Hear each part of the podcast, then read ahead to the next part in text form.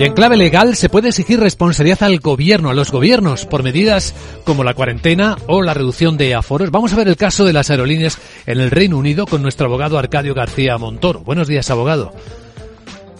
Muy buenas, Vicente. ¿De qué hablamos?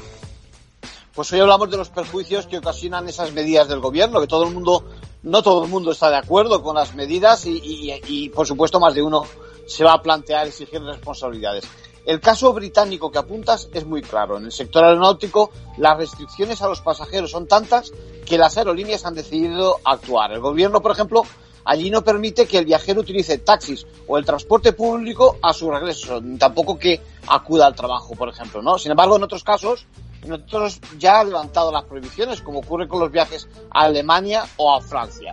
El caso es que tanto British Airways como EasyJet o Ryanair interpretan las medidas como un ataque no solo al tráfico, sino también al negocio aéreo. ¿Y con qué argumento? Bueno, pues esencialmente dicen que las restricciones que les imponen son incluso mayores que las que cumplen los enfermos. Por ejemplo, exigen 14 días de cuarentena al viajero frente a los 10 del paciente de COVID. Bueno, el impacto negativo en el sector es inmenso. La sociedad anglosajona es muy exigente con sus gobiernos. Fijaros en lo que ocurre a Trump en su, en su propio país.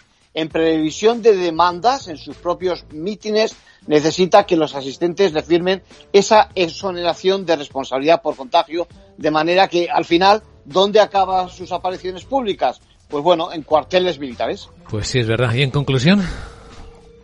Bueno, pues los brotes y las segundas olas pueden acarrear muchas, muchos negocios, acabar con muchos de ellos, eh, cuando me temo que nadie, nadie es capaz de asegurar que no se puedan repetir ni siquiera con estas medidas tan restrictivas. Este es el temor. Gracias, abogado.